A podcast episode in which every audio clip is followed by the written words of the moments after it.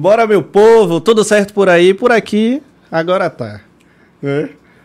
Falando aqui com vocês, Boaz, começando mais um Parola Podcast. É uma felicidade pra gente estar aqui nesse momento. É muito mais divertido os bastidores, né? Às vezes, do que o, o desenrolar.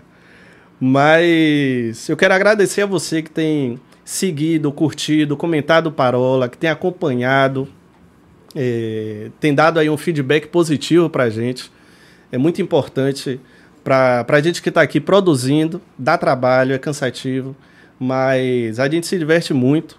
E hoje a gente vai conversar aqui com um amigo meu de longas datas, né? Que a gente se vê todo dia, se fala todo dia. Fake news. Fake news total. Davi. E aí, meu lindo, como Isso é que aí. você tá? Tudo na paz, velho. Graças, Graças a, Deus. a Deus. Pai, rapaz, quanto tempo, hein, velho? A gente é verdade. se vê alguns anos aí. Alguns anos. É.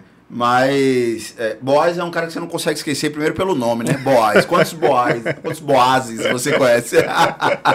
e é Boaz Nadaber. É então, verdade, é verdade. então é um só. Mas, é, primeiro, satisfação estar tá aqui, velho. Uma honra nossa. grande estar aqui. É o segundo podcast que eu participo. Eu gosto muito desse formato, é dinâmica, direto, sim, dá sim. uma interação muito boa. E fiquei muito feliz quando recebi o convite, porque eu acho que é sempre uma oportunidade de falar um pouco mais, expandir um pouco mais é, sobre a área da qual eu me debruço, né, Sim. né? Em atuação profissional, que é a psicologia. Então, uma honra. Muito obrigado pelo convite. Pô, a satisfação é, é nossa. Toda nossa mesmo. Eu fiquei feliz. Né? A gente. Um hiato aí, né? É. Da, da última vez que nos vimos, nos falamos. Mas a felicidade é, e a a amizade e o carinho é o mesmo. Verdade. Com toda certeza. Com certeza. E aí, o que é que aconteceu? A gente estava falando anteriormente, né? Yeah. De, de rimador para psicólogo. Essa história do rimador, vou segurar um pouco, criar é um suspense bom, é aí. Bom. Depois aí, aí. Quem viveu, viveu. Ah, quem viveu, viveu.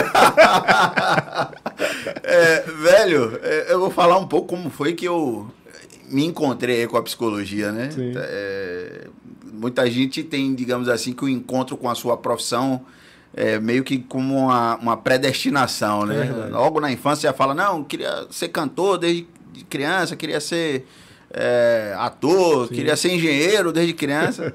eu não, eu não sabia o que fazer até meus vinte e poucos anos. É, finalizei o ensino médio e a única coisa que eu tinha em mente é, ó, preciso ter uma, uma renda, um recurso. Sim. Não tinha naquele momento inicial ainda condições de iniciar uma graduação e recorrer ao ensino técnico. Então, eu sou técnico em segurança do trabalho, é, cursei né, a, a, o, o, curso aí de segurança do trabalho, atuei por oito, nove anos mais ou menos como eu técnico. Lembro. Enquanto nesse período eu me encontrei com a psicologia porque tinha uma disciplina lá no meio do curso que era psicologia do trabalho, e aí Sim. eu me interessei um pouco mais. E aí falei, ó, oh, é isso que eu vou fazer. Mas pra você ter ideia, o primeiro vestibular que eu prestei foi para engenharia ambiental. Tudo a ver, né? Tudo a ver. Tudo Aí eu fui, passei na primeira fase da USPA, na época que eram duas fases lá, né? Sim. E a segunda não, não tinha como, né, mano? Bateu fofo. Bateu fofíssimo. não tinha como. Mas aí com a, com a psicologia, mas graças a Deus, porque eu acho que eu ia ser um engenheiro frustrado. Sim, sim. É, e com a psicologia, assim, eu chegava, eu eh, trabalhava o dia todo, estudava à noite chegava exausto, né, para estudar, mas eu tinha um renovo na hora de estudar porque era uma coisa que me encantava. Eu Legal. sentava na sala de aula e falava, caramba, que, né, coisa Sim. maravilhosa isso daqui. Então, degustava a aula mesmo, então aquilo ali para mim renovava até sim, o ânimo. Sim. E aí, de lá para cá, é só ladeira acima. Coisa boa, velho, coisa boa. É isso, eu tenho atuado hoje com a psicologia, estudado cada vez mais, me debruçado, é uma coisa que eu me encontrei de fato. Sim né, com, essa, com essa área de estudo aí.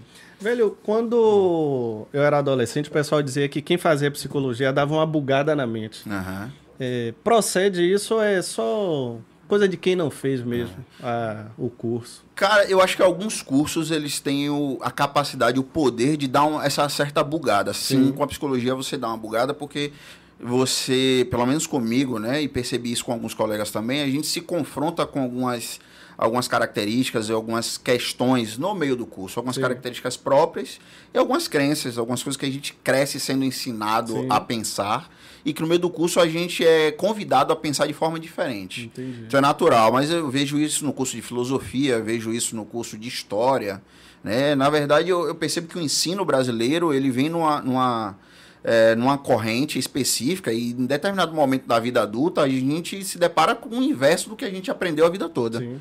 Então você cresce lá é aprendendo nos livros, no ensino fundamental, que, é, sei lá, foi Pedro Álvares que, que descobriu o Brasil. Aí depois você fala, ó, não foi bem sim, assim. Sim, então, é você começa a perceber a, a, história, as coisas de uma forma diferente. Alguns cursos eu acho que tem esse poder. Uhum. E com a psicologia não é diferente.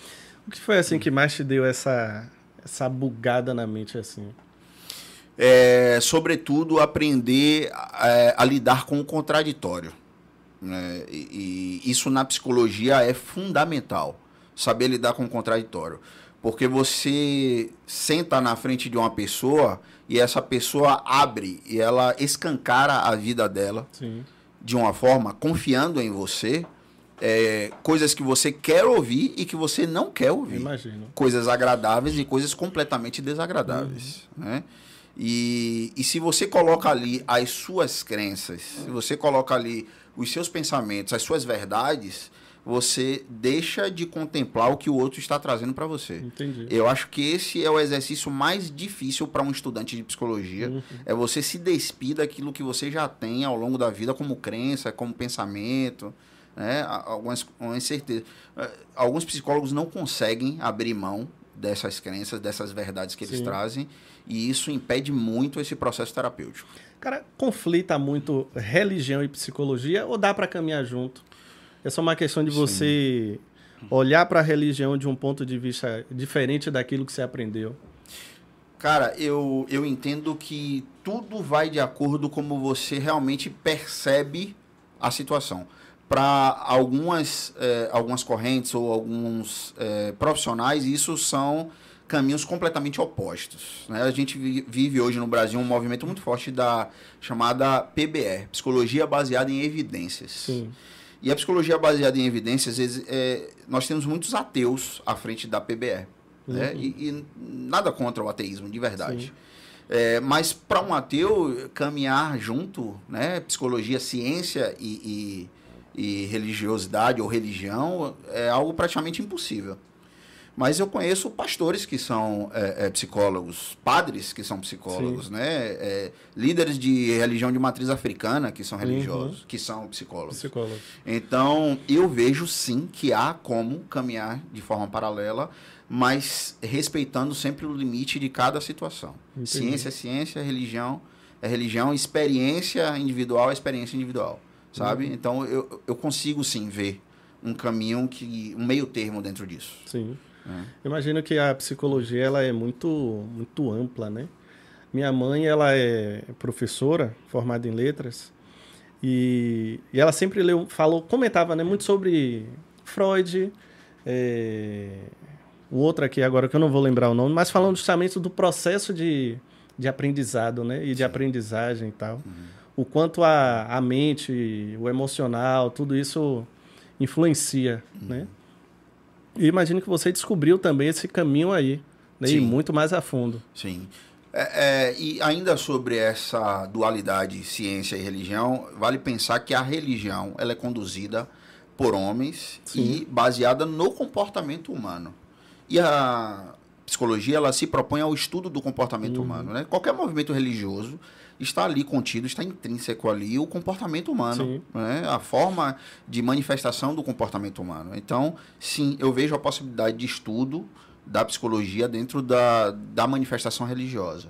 E, e sobre a descoberta né, de, do, do ensino, da forma de aprendizagem, é curioso porque ao longo do curso você se depara com algumas questões que antes você nunca havia pensado, pelo menos para mim foi assim. Sim. E aí, de repente, você lida, quando você vai lidar com a parte das é, psicopatologias, por exemplo, né? E você começa a, tentar perceber algumas questões em você mesmo. e é um pouco é, é, angustiante até, Sim. né? Mas, para além disso, a, a, principal descoberta que eu acho que, que o, o curso de psicologia deixa é justamente você conseguir aprofundar o seu olhar em relação ao comportamento, sem aquele olhar superficial, porque a gente vive num país, numa cultura é, de muitos ditados populares, né? De muitos costumes É e, e situações. Muito ditado de vó, Sim. que é levado ao pé da letra É como verdade, ciência, como inclusive. ciência. Então, quando você olha mais a fundo, você fala assim, poxa.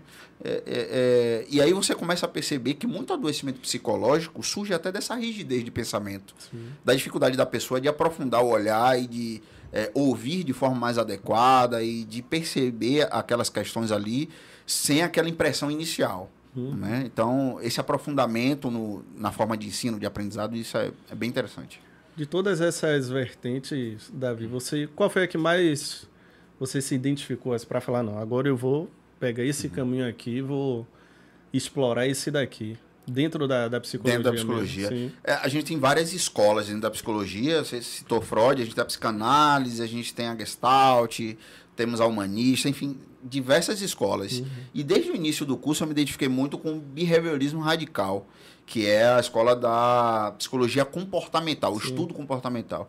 E é o, embrião ali da, da psicologia baseada em evidências, porque é a partir da, do behaviorismo que se fazem alguns experimentos, alguns estudos com animais para poder se obter um pouco dessa observação e desse comportamento eh, em sociedade.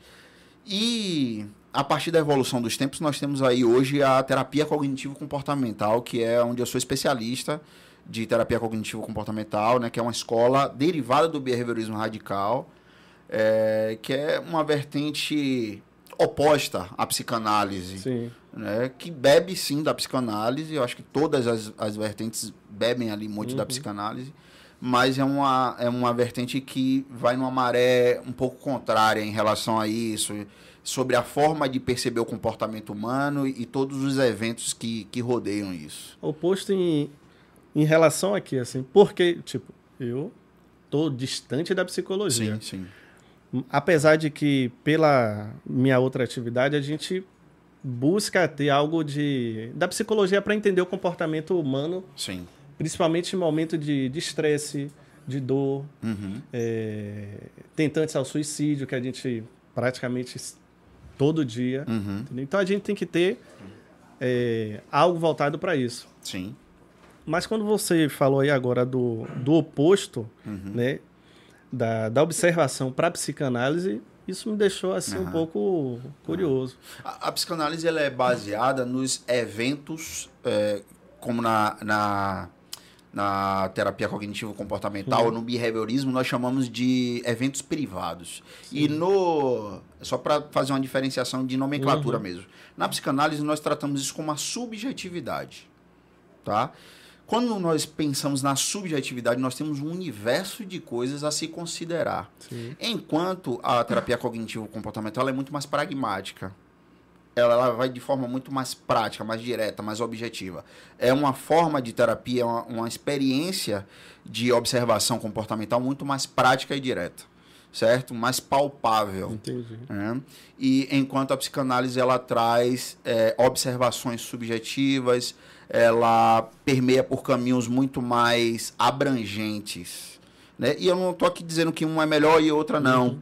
Mas existem é, identificações. Né? A terapia cognitivo-comportamental, o behaviorismo, eles se aproximam muito mais, eles são, de fato, é, evidenciados como ciência, né? buscam a evidência de fatos, de observações, de comportamentos, enquanto a psicanálise ela não se propõe a uma experiência científica. Entendi. A psicanálise não passa pelo crivo da ciência, porque ela não é testável, não é algo é, em que você pode caracterizar como ciência. Não sabia. É. Não sabia. É, é, é, ciência no, no teor, no rigor científico, certo?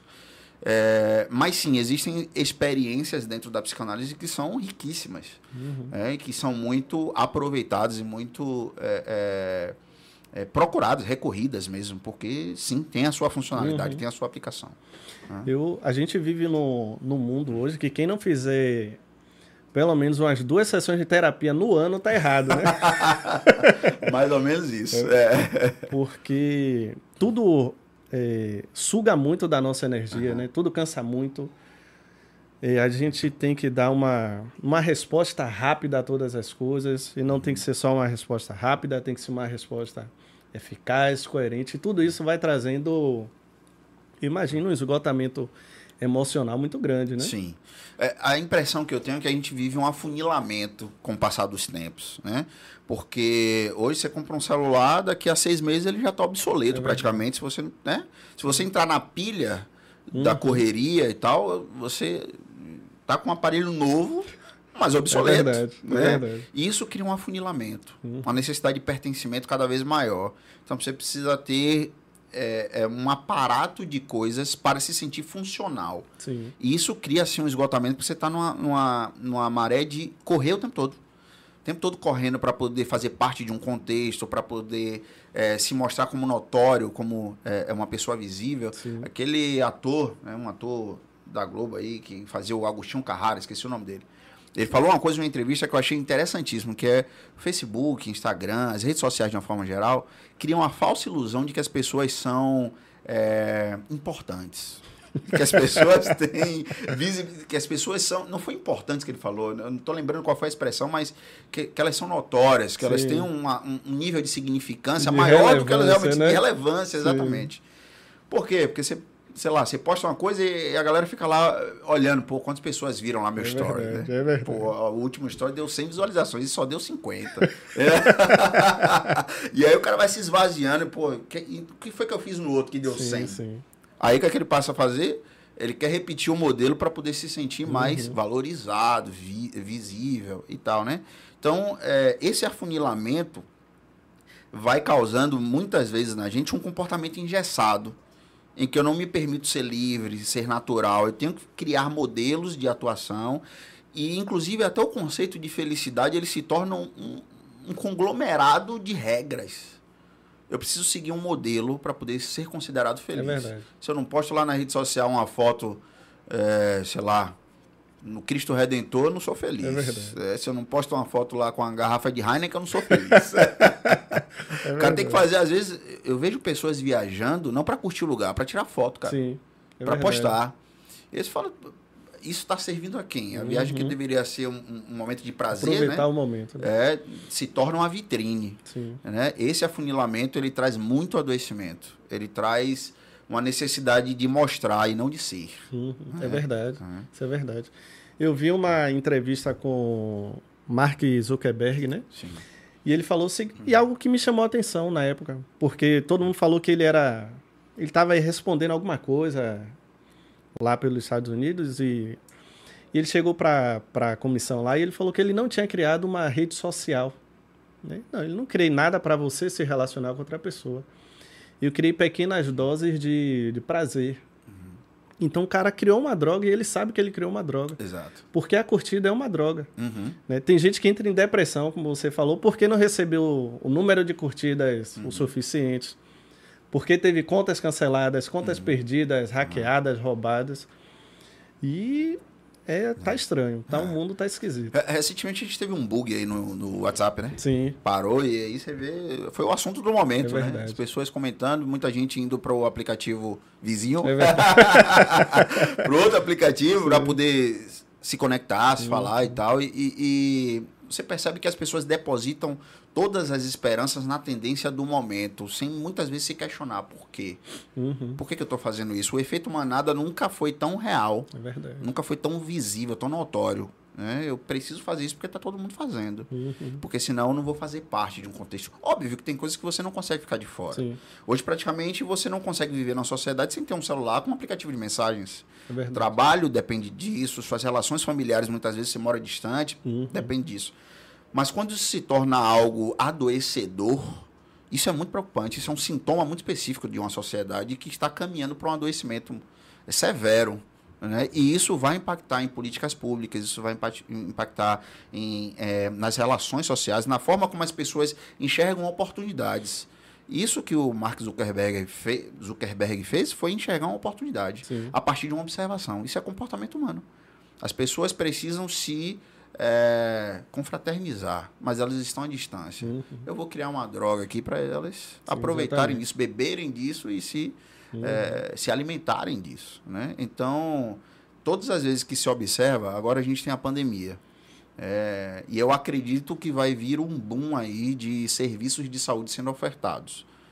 Verdade. Algumas pessoas querendo sim gerar oportunidade de oferta né, é, de, de melhoria para outras pessoas Sim. e algumas pessoas querendo se aproveitar de um nicho que se comprovou como perene, como algo que não é perecível, né, como algo que vai sim se sustentar independente de uma crise. É oportunidade. Né? E a oportunidade muitas vezes não, não requer questionamento. Uhum. Eu vou na, no efeito manada. Sim. Vamos ver o que é que dá depois. É. é. Você, como profissional da área, é, a sua, eu, é, a sua, a minha observação vai ser uma e a uhum. sua observação ela vai ser muito mais coerente e técnica. Né? Nem sempre. Será? Eu acredito que sim. É. Eu acredito que sim. Como é que eu não vejo um reverso disso. Não acho que a sociedade vai voltar atrás e esquecer a internet, uhum. sabe? Esquecer a forma que se vive redes sociais. Uhum a gente está falando de redes sociais, a atualização do Facebook agora é para. Ele criou, não sei se você já viu o, o Meta, Meta, agora. Isso. É basicamente uma Matrix, né? Uhum. Se você quiser viver ali dentro, você vai viver ali dentro. Sim. A gente talvez não tenha a dimensão do que é isso, porque a gente vive num, num país que ele é muito é, pele, né? A gente se fala, Sim. a gente se abraça, a gente se toca. Uhum. Mas quem vive numa realidade diferente disso, vai se jogar de cabeça. Sim. Sim. Como é que é, equaciona tudo isso, uhum. sabe? É, pensando na nossa cultura, é, sim, de fato, nós somos. É, vivemos em uma cultura muito corpo a corpo. Né, muito presencial. A prova disso é que os cursos que. A forma de ensino à distância ela teve um, um, índice de rejeição altíssimo. Verdade. Né? Porque uhum. as pessoas, pô, não consigo me adaptar. eu, a minha última pós-graduação, realmente precisei fazer à distância. Uhum. Realmente, eu senti falta. É diferente. Né? É, é, diferente. Mas você falou sobre equacionar isso. Sim. Eu acho que é, é, equalizar, equacionar isso só vai acontecer a partir do momento que as pessoas começarem é, a sofrer os impactos negativos no primeiro momento, quando você adere a algo e que você começa a aproveitar a parte boa e prazerosa daquilo, uhum. você não pense em equalizar isso, porque você só está absorvendo os ganhos. A partir do momento que isso começar a ter efeitos colaterais severos, significativos, hoje a gente já trabalha com a é, síndrome, não vou lembrar o nome agora, li recentemente sobre uhum. isso, mas é, vícios em, em, aplicativos. Caramba. É, transtornos é, é, voltados diretamente já um para. Já virou um transtorno. Uhum. Né? Pra você ter ideia, a gente já tem no CID, lá, que é a classificação internacional de, de doenças, já está lá catalogado síndrome das pernas inquietas. Que a é pessoa mesmo? fica balançando a perna o tempo todo. Onde que a gente vai chegar, cara? Sim. É, balançar a perna antes era um uhum. sinal, há algum tempo atrás, é, de inquietação, Sim, de uma pessoa agitada, apenas, né? apenas né? Hoje a gente está catalogado isso como uma doença. Se a gente perceber como é que está evoluindo, avançando, uhum. né? E hoje você vê uma criança de 4 anos de idade dar um você tem dois filhos em casa, Sim. você percebe que talvez você já tenha percebido isso. A criança hoje ela está sendo moldada a tudo rápido e instantâneo. Verdade. Ela tá com a tela do celular ali, ela clica e abre. Uhum. Se ela uhum. clicar e não abrir, ela dá outro clique, dá outro clique. Ela... É. Ah, tá errado isso aqui. Exatamente. Pai, mãe, então chora, esperneia. Sim. O instantâneo, o direto, o objetivo. Se isso não funciona, se isso aqui não está assim, ó, ou está quebrado, eu não preciso exercitar minha paciência. O mundo está sendo líquido e rápido. Uhum. Então, se não funciona, troca. Se não funciona, troca. Né? E isso, as pessoas só começam a perceber a necessidade de equalizar quando muitas vezes um profissional de fora olha para ele e fala assim: você precisa diminuir esse ritmo em relação a isso aqui. Sim. Porque se perdeu muito a capacidade de autoavaliação, cara se perdeu muito essa capacidade de autoavaliação. Quantas vezes a gente sabe de uma discussão, ou percebe, ou até vê duas pessoas discutindo, em que basicamente basta uma delas admitir um erro e, e aquilo ali acaba. Né? É verdade. Mas eu.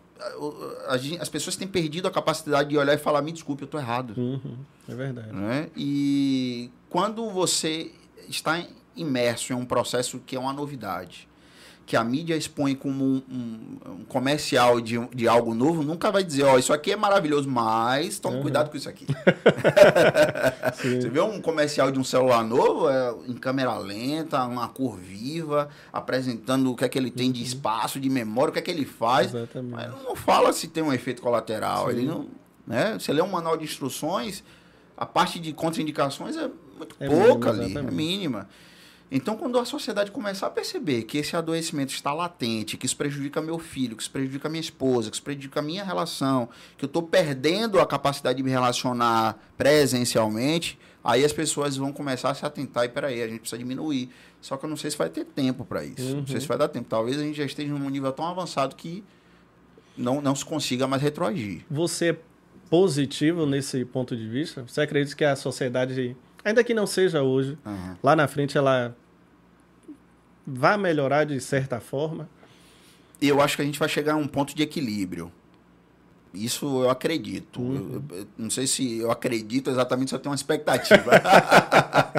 Mas eu acredito. Eu acredito Sim. que a gente vai chegar a um ponto de equilíbrio em que as pessoas vão falar, ó, chega de tecnologia, vamos dar uma equilibrada uhum. nisso aqui. Mas eu acho que isso pode acontecer de forma sazonal. Existem culturas que só pensam no progresso e, e, e aí, mais uma vez, não estou dizendo que está errado, né? Sim. Mas o pensamento é muito progressista, muito uhum. é, da evolução, da, da tecnologia, do prático, do direto, menos mão na massa. Aqui a gente ainda tem é, é, cidades do interior que prezam muito pelas, Sim, pelas certeza, relações é porta a porta por, por situações muito mais é, viscerais uhum. do que desse contato digital. É né? Verdade. Mas nós estamos no Brasil. Uhum. Né? Eu não acredito, de verdade, nunca visitei, mas não acredito que no interior da Suécia as pessoas sejam tão viscerais dessa forma, Sim. porque não é cultural. Né? Então, eu vejo isso de forma muito sazonal, mas não de forma global. Entendi. É mais aquela questão da, da pessoa que descobre que cansou. Sim. E quer procurar um refúgio, né? Exatamente. Quer descansar. Ah. É porque a nossa. A nossa. As pessoas da nossa idade, assim. Tem muito disso, né? E não, não se preocupa com essa questão da, da mente. A saúde mental Sim. é a, a última coisa que passa pela cabeça. Aham. E, e, por muito tempo a gente viveu um tabu sobre saúde mental. Né? Você falou, hoje a gente vive uma era em que se a pessoa não fizer umas Sim. duas sessões no ano, é. mas, pô, lá quando a gente tinha 15 anos de idade, quais dos nossos, quais dos nossos amigos, nosso é. ciclo ali que, que e se dissesse que estava indo no psicólogo, a gente é, tinha logo. Ih, tá dando. E aí, é. exatamente. É. E aí ia cair malhando. e o cara ia virar chacota. Exatamente. E é maluco, é doido, o cara. Né? Então, quem ia não contava. É e não conta até hoje. Hum. oh, quando eu tinha 15 anos eu ia, né? Até hoje não conta. Mas se bem que hoje também virou status. Virou status. Fazer terapia virou status. Virou status. Né? Postar a foto e falar indo no psicólogo. Sim, é. sim, sim. É. Porque tem muita gente fazendo psicólogo de bengala. Né? É verdade. Eu já tive paciente de me ligar e falar: o que, é que você acha que eu devo fazer? Eu falo, uai. Como é que pode? Né? Não, não funciona dessa uhum. forma. Né? O que é que você pensa sobre esse assunto? Né? Porque as pessoas estão perdendo a capacidade de pensar. Sim. Isso é muito preocupante, cara. A capacidade de, de crítica, de criticar. Né? Uhum. E eu não consigo. É, eu, é, recentemente estava discutindo no trabalho, um debate conversando, e falei: ó, o que me preocupa é que as pessoas deixaram de avaliar o texto e passaram a avaliar quem está falando. Sim. Eu valido aquele determinado conteúdo a partir de quem fala. Se uma pessoa fala um assunto, mas aquela pessoa é benquista, uhum. se eu considero, se eu gosto daquela pessoa, então o que ela falou, ainda que seja o maior absurdo do mundo, Exatamente. eu vou validar. Mas se ele é o meu opositor político, o meu opositor filosófico, religioso, Sim. eu vou dizer que não, vou procurar, vou procurar desfazer daquilo que ele está é, trazendo, porque eu não gosto dele, independente Sim. do texto, independente do que ele está trazendo. Isso é perigoso, porque a gente perde a capacidade crítica de avaliar o conteúdo. Uhum. Né? E, e dentro dessa questão, as pessoas vão, mais uma vez, indo na bola de neve, indo no contexto sem se perceber e perceber por que, que eu estou fazendo isso. Né? Aquele parar 30 segundos que seja e perguntar por que, que eu estou fazendo isso. Sim. É a minha real vontade? Né? Uhum. Ou, ou eu estou só seguindo uma tendência? Sendo influenciado, né? Sendo influenciado. A psicologia, ela. A gente vai. A depender do curso que a gente faça, né? Superior ou técnico, a gente vai pegar algumas coisas de psicologia. Sim. Filosofia a gente já tem no ensino médio. Uhum. Na minha época tinha, havia. Mas você acredita que psicologia também deveria ser inserido no, no calendário mesmo, no currículo escolar Sim. de ensino médio? Para que a, a, criança, o jovem, ele já cresça com esse discernimento a partir dele mesmo, uhum. de mundo a partir dele. Sim. É, eu acredito que sim. Eu acho que hoje a gente tem uma necessidade de falar sim. sobre, porque, mais uma vez, nós estamos ali numa célula de, de é, dentro da sociedade, né? O ensino, a, o modelo de ensino é uma célula de pessoas dentro de uma sociedade. É, e muitas vezes a escola não nos prepara para o mundo. Não sei se você tem essa percepção, cara. A escola não, não, não nos prepara para o mercado de trabalho, para a vida em sociedade, uhum. para enfrentar problemas. Sim. Na minha época lá de ensino médio, o que é que acontecia? Você ia com a calça que não era uma calça jeans, você era expulso da escola. Você não é podia verdade, entrar. É verdade. Não, aqui é calça jeans e tal. Sim. Era um regime militar sem ser militarismo. Uhum. Não, não pode, mas não explicava a pessoa por que não podia. Não sabia por que a pessoa, não Sim. sabia o contexto da pessoa. Por que, que a pessoa não podia entrar com aquela calça jeans? E aquilo não. E a escola, a minha percepção hoje, talvez isso tenha melhorado. Ou não. não ou não, né? Uhum. Mas a minha percepção é que você está aqui para é, sentar numa sala de aula, ouvir o que um professor tem para dizer, sem muitos questionamentos, né? É, tirar boas notas e sair da escola. Uhum. Simples. Com pouca absorção do conteúdo. É verdade. Né? E, mas existem momentos dentro da escola, nessa passagem, que ficam muito enraizados. E por isso que eu acredito que a psicologia ser inserida nessa grade é importante. Uhum. Porque nesse momento, nessa caminhada, você tem a possibilidade de lançar algumas pílulas ali para que a pessoa pelo menos reflita, Sim. tenha contato uhum. sobre algo. Né? É, a filosofia ela tem como proposta ensinar a pensar. Uma das propostas da filosofia é isso ensinar a pensar. E aí, é, muitas vezes você está na escola, eu também tive filosofia na minha grade uhum. de ensino médio lá, e a impressão que eu tenho é que a última proposta era ensinar a pensar. Exatamente. Tudo menos ensinar Tudo a pensar, menos né? Isso. Então, sim, concordo. Eu acho que deveria sim ter ali pelo menos alguma introdução sobre comportamento, uhum. psicologia. Uhum mas que isso seja feito de uma forma é, é, real. Sim. Né? Não só para compor, não só uhum. para dizer, ó, a grade aqui tem isso, sabe? Sim. Então, é, é, e eu acho que a gente vai caminhar para isso, velho. Eu também. Olhando a como tá o mundo aí, uhum. eu não vejo, não tem como correr disso não. Provavelmente aí escolas privadas, né? Sim. Alcance logo isso, entenda isso. Sim. Porque, se bem que o, alguns professores é, eu falo isso porque minha mãe é essa questão da psicopedagogia, né? É isso. exigida mais para questão de coordenação e isso, tal. Isso. Mas eu acho que o professor ele tem que ter isso, né? E tem que ter alguém específico ali para uhum. para gerar isso. Uhum. Porque a ansiedade que eu vim ter, eu acho, é, com 20 e poucos anos, o adolescente ele já tem a partir de hoje. Entendeu? Exato. 12, 13 anos tem adolescentes que já têm problemas emocionais terríveis, uhum. né? crises existenciais que nós tínhamos na nossa época, mas a gente tinha mais escape. Exato. Né? A gente Exato. brincava mais, a gente sorria mais, se preocupava uhum. muito menos com questões. Uhum. Sei lá, o mundo tá, tá bem cruelzinho assim, Sim. Viu? Bem cruel. Sim, é, é e com essa aceleração, é curioso, mas as pessoas precisam antecipar o tempo em que elas é, convivem com essas questões. Sim, né? Ou é seja, é poxa, 12, 13 anos, eu já preciso me antecipar a estar envolvido em uma tendência, em um movimento, uhum. em um grupo. Coisa que 12, 13 anos não tinha é. celular, né? Não tinha. É a gente nem imaginava, nem imaginava em se preocupar né? com essas coisas. Sim. Brincar era como? No máximo, ligar o telefone fixo da sua casa para o fixo do, do amigo. Sim. Vamos se encontrar lá tal hora uhum. e vamos. Né? No máximo.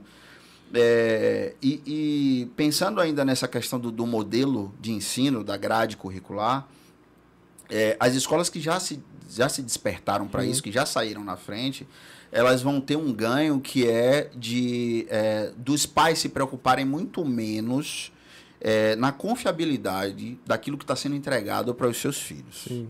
É, eu confio que hoje a gente já tem escola bilíngue, já tem escola que fala de educação financeira. Uhum. Isso é preparar para o mercado de trabalho. Com certeza. Né? É preparar para a vida adulta.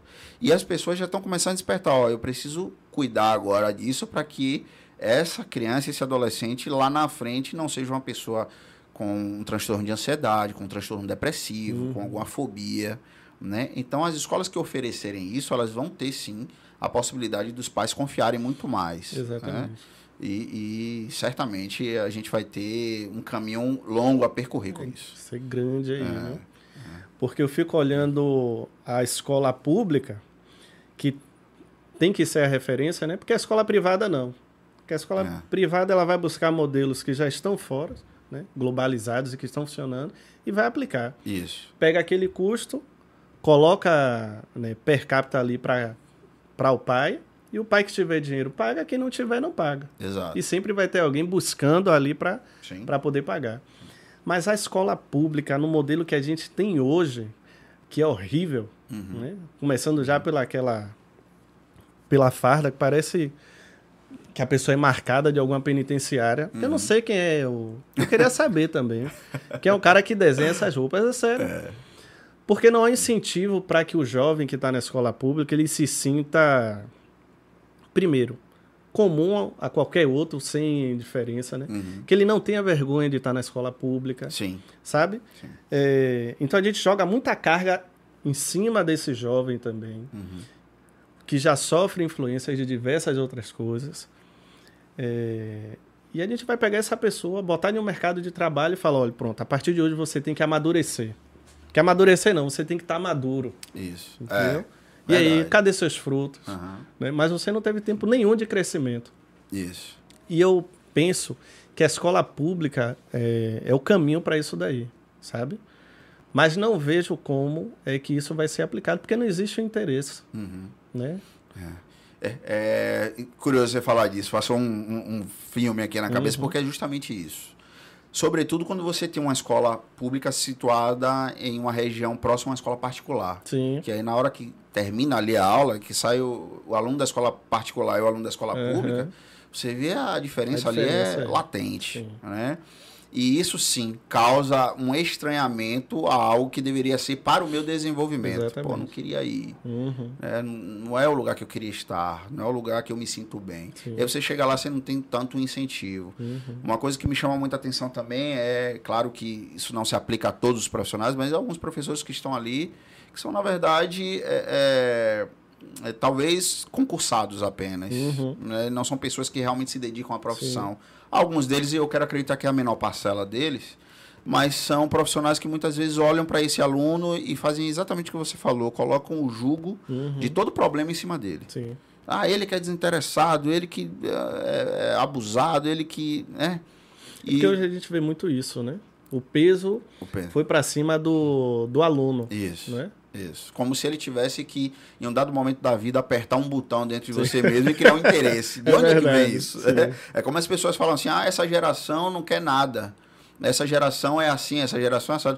Mas essa geração ela foi criada por uma geração anterior. É verdade. E qual é a parcela de, de responsabilidade dessa geração anterior uhum. sobre a de hoje? Sim. Né? Então eu, hoje, na minha geração, vou falar para essa próxima geração aí, qual é a minha parcela? Exatamente. O que é que eu tenho feito, contribuído para que para que a próxima geração não seja mimizenta. Uhum. Né? Então, é importante a gente avaliar o contexto de forma geral. Sim. O que é que foi deixado para cá?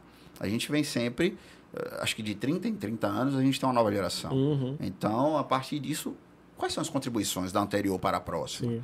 Né? E me preocupa muito sobre o ensino, porque.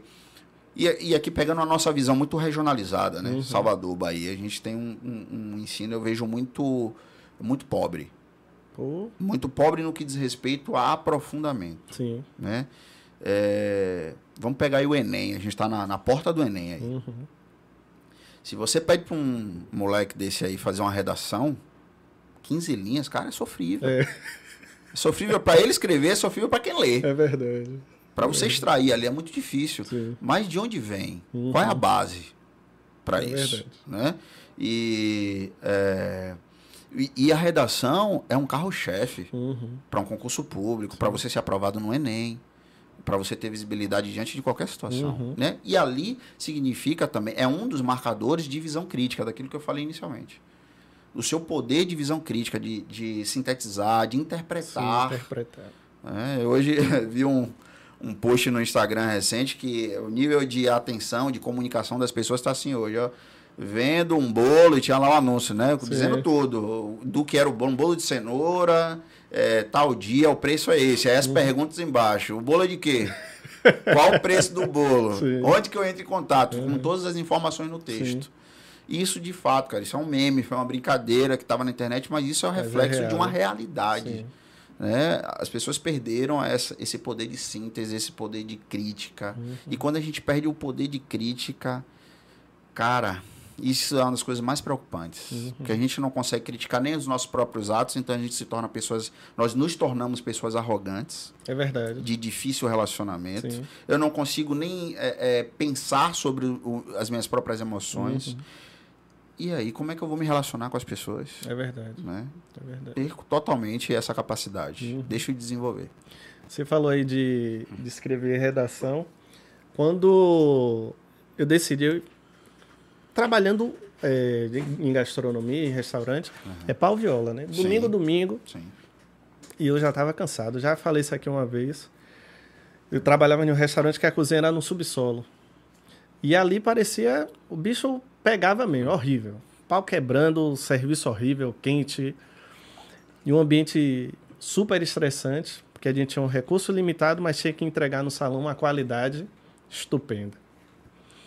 E um determinado. Era um final de semana, um sábado, umas 11 e meia da noite assim, eu lá na, na cozinha, pau quebrando, eu li assim pro lado, ali pro outro, falei, oh, vou aqui em cima dar uma respirada, viu? E aí saí, larguei tudo lá e cheguei no salão.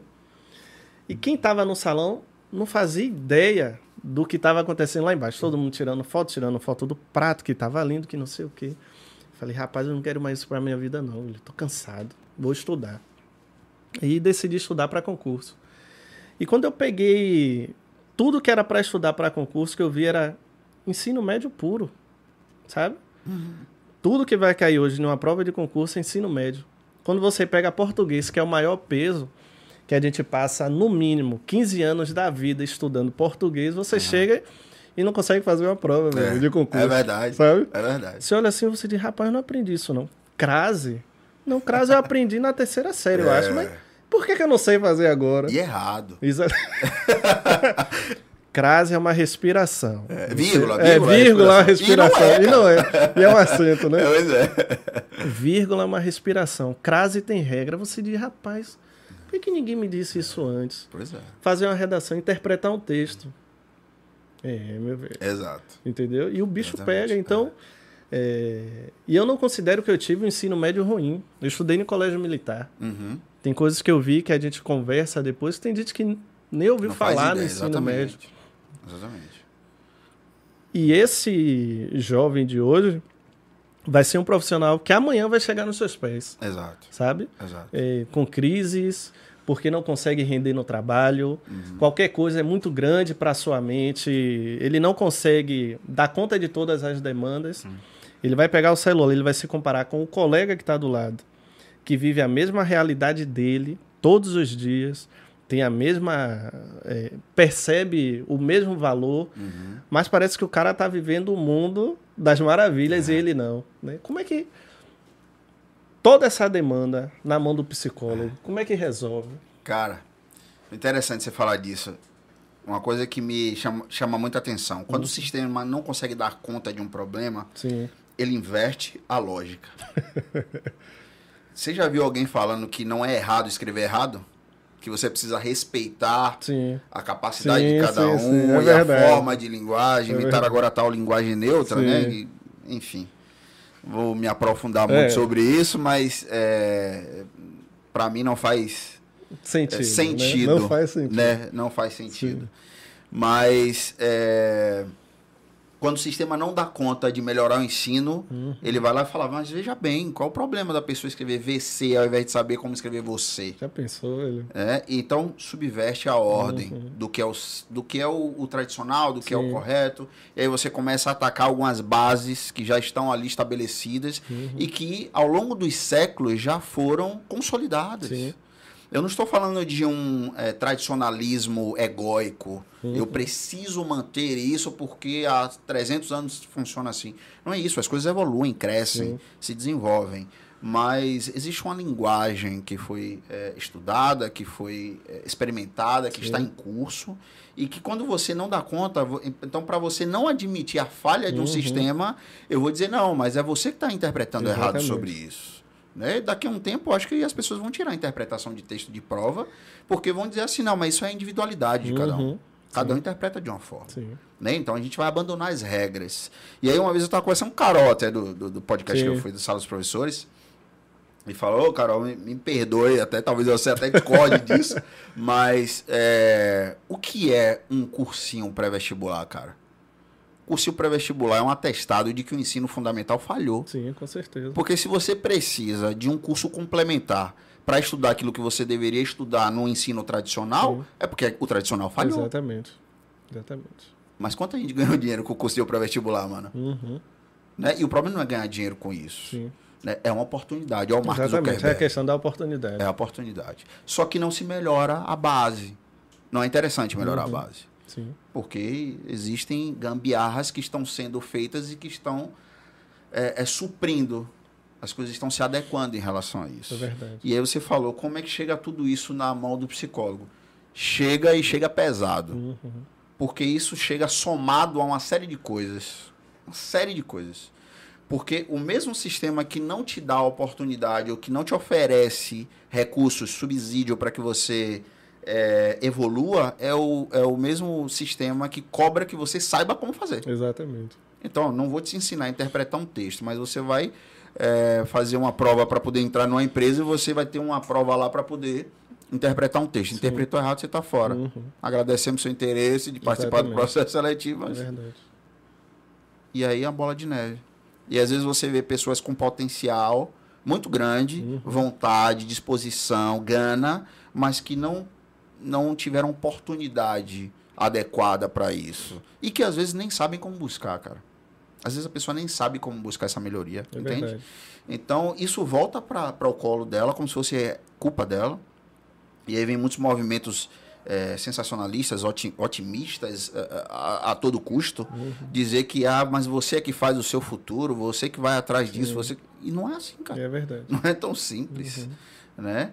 É, e isso volta no colo da pessoa, volta em, em, forma de, de trauma, de angústia, de conflito Sim. e deságua no colo de um profissional.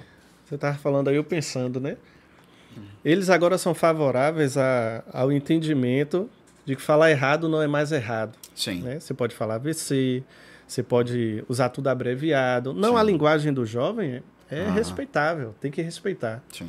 Mas dentro do universo em que eles vivem, não. Você tem que falar de forma. Não. Forma coloquial aqui não. Você uhum. tem que, como é que reza a cartilha? Qual é o certo? Né? Porque o advogado não vai falar lá. Ele não vai escrever. Uhum nos autos lá, o ele vai botar. Tá. Sim, não, o réu aqui tá, tá tranquilão, Júlio. Entendeu? É. Fique, pode ficar sossegado aí que tá, é. tá tudo tranquilo. Tudo tranquilo.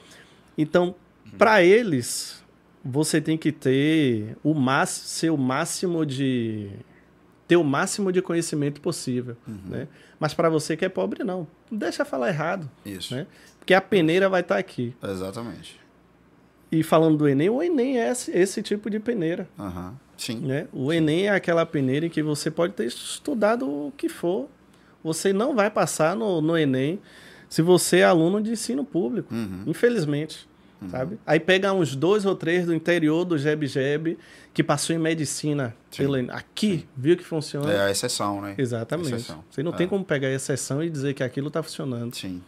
Sim porque todos os alunos melhores colocados são alunos de escola particular mesmo. Sim. Né? Sim. Não criticando o ensino particular, muito pelo contrário. Uhum. Agora, por que não absorve isso? Uhum. Né? Não adapta isso para o um ensino público? E eu acho que não existe o um interesse. Né? Não sei o que se ganha, de verdade. Sim, sim. Eu vou aqui conjecturar 10 milhões de coisas, mas eu não sei o que é que se ganha, o que é que o Estado ganha uhum. nessa falta de melhoria do, do ensino, sabe? É muito triste. Você já passou por uma situação de alguém ficar surpreso porque você escreve adequado ou porque Com você certeza. fala adequado? Por vários motivos, inclusive. Exatamente, exatamente. é, é tava conhecendo uma menina uma vez, a gente uhum. ali naquele lance do, do da paquera e Sim. tal, eu falo assim, pô, mas você escreve direitinho, hein? Caramba, é normal, né? Eu achava que era normal, uhum. velho. Mas é, é, por que, que causa espanto? Porque não é o normal. É verdade. Porque é o anormal. Sim. Normal é a pessoa que não sabe usar uma vírgula, uma pessoa que emenda uma palavra na outra, não Exato. sabe, né? Então, isso causa estranhamento e, e causa distanciamento. Sim. As pessoas se afastam. Uhum. É um cara culto, é, é metido é, a beijo. Bostete. É o bostete.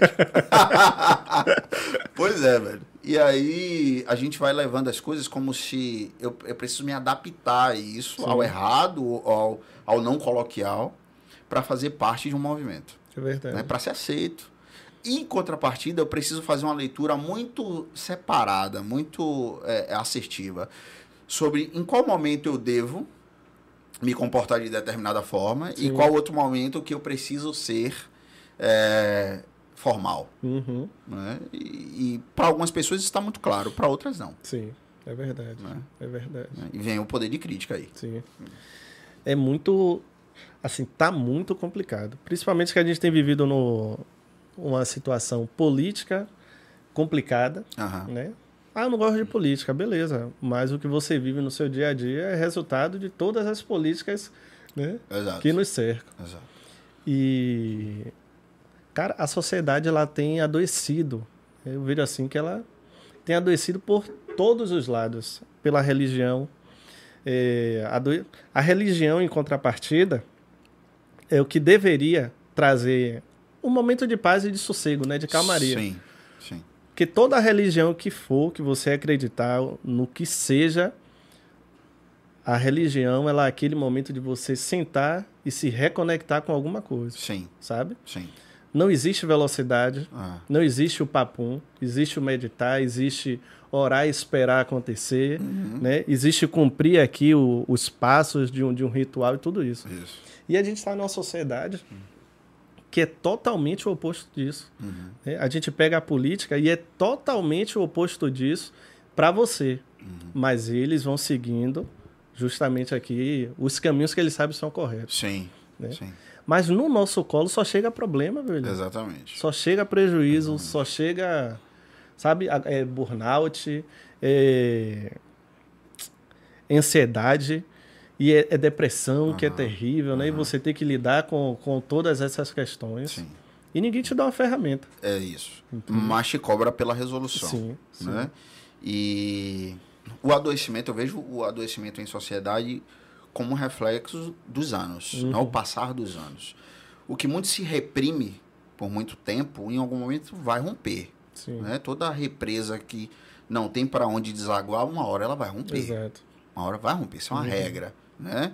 E por muito tempo a sociedade ela passou por uma situação de repressão do, do pensar. Então se tem aí um acréscimo dos movimentos sociais, né? das, das pautas sociais, Sim. cada um com a sua com seu objetivo, com a sua bandeira, né? e que em alguns momentos se perde a mão, em outros momentos se acerta Sim. muito, é, mas que isso vem como um reflexo também de tentativa de é, contra-controle.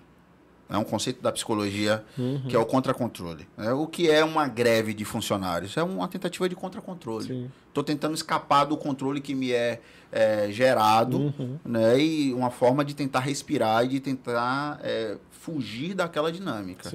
Né? E mostrar que eu consigo resistir àquilo. Né? E todas as vezes que a gente passa por um processo de muita repressão, de muita dificuldade, vem a tentativa de contra-controle. Mas quando a gente não tem recursos para lidar com isso, isso falha. E aí vem o adoecimento. Antes da pessoa entrar em depressão, normalmente, via de regra, ela luta contra. Sim. É? Antes da pessoa cometer um suicídio, via de regra, ela luta contra aquilo. Né? Então, existem casos né, em, uhum. que, em que o suicídio pode vir por um, o uso de um psicoativo Exato. e isso rompeu em, uma, em um surto psicótico e uhum. ok. Mas nós estamos falando aí de exceções. Né? Mas a luta, ela não é vista. É verdade. O que é visto é o resultado. Uhum. E aí isso, o resultado volta no colo da pessoa. Você está em depressão porque você escolheu, você Sim. fez escolhas erradas. É verdade. Mas o que foi que levou essa pessoa uhum. a tomar decisões inadequadas? Sim Por que, que uma pessoa em suicídio ela deve ser considerada uma pessoa com ideação suicida ou que cometeu suicídio, ela deve ser considerada uma pessoa fracassada, uma pessoa ah, sem, sem Deus no coração? Né? Você não acompanhou a luta daquela pessoa, Exatamente. você não sabe o que, é que aconteceu ali. Né? E, e, a gente vai perdendo a capacidade também de, de ter esse olhar é, que eu chamo o olhar da, do vídeo. A gente costuma ver a fotografia só. Exato. Tem gente entrando em depressão porque abre o um Instagram e olha a vida da pessoa lá luxando. Uhum. Porra, todo dia tá lá em um lugar diferente, tá em uma paisagem bonita. E às vezes nem representa a realidade da pessoa, né? Exatamente. Às vezes a realidade é completamente diferente. Sim. Eu estou adoecendo porque eu estou vendo a mentira do outro é e estou comprando aquilo como verdade. Uhum, é né? E, pô, eu não tenho aquela verdade, que é uma mentira. É, a gente perde essa capacidade, a gente se perde nisso. E aí eu vou rebaixando a minha capacidade de, de ter recursos para lidar com, a, com essas coisas. Uhum. E aí deságua no adoecimento. Né? É, quando você fala da religião como um ponto que deveria ser é, um lugar de calmaria, que deveria ser um lugar de reflexão, até isso as pessoas subverteram. Né? A religião virou muito mais um, um campo de batalha, Sim. talvez até a minha é melhor do que a sua, a sua é aversiva, a minha é uhum. é que realmente liga a Deus. É Você está praticando isso errado, eu que estou praticando certo. E as pessoas esqueceram de focar no que é. Né? Como você falou, é um momento de se reconectar com o seu divino, Sim. independente de qual seja o seu uhum. divino.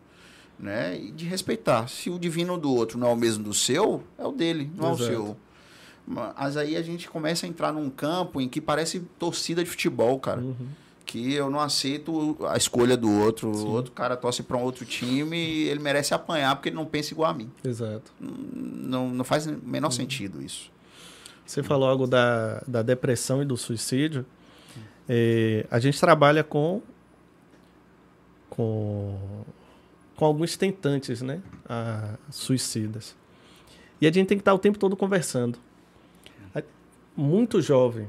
Jovem mesmo, de garotão, assim, de ter tudo, abre aspas, na uhum, vida. Sim. Nós pegamos um jovem mesmo, cara que onda.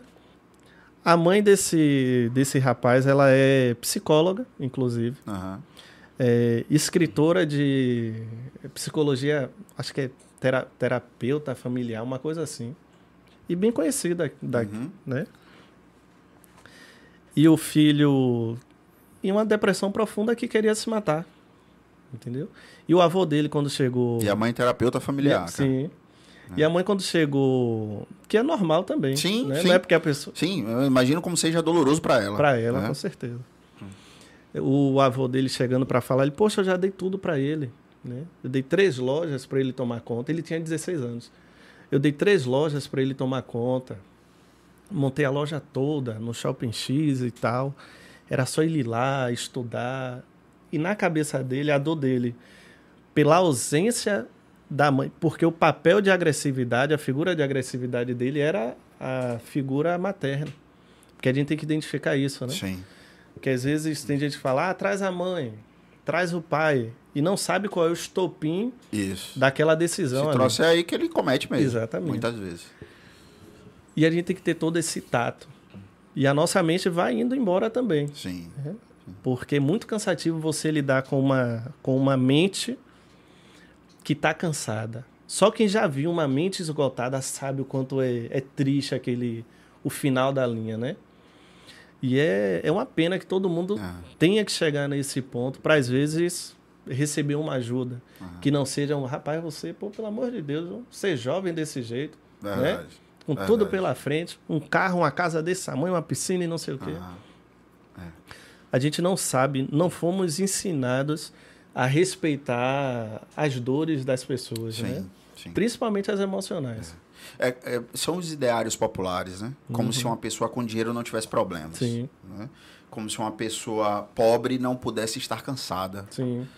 É, então, é, muitas vezes a gente vai sendo levado pelo, por esses pensamentos, esses jargões, uhum. a, a, cultura que nos cerca, em que a gente não é ensinado a criticá-la, é, a, a, pelo menos questionar por que, que eu penso dessa forma, por que, uhum. que, que eu é, é, devo reproduzir esse tipo de pensamento. Né?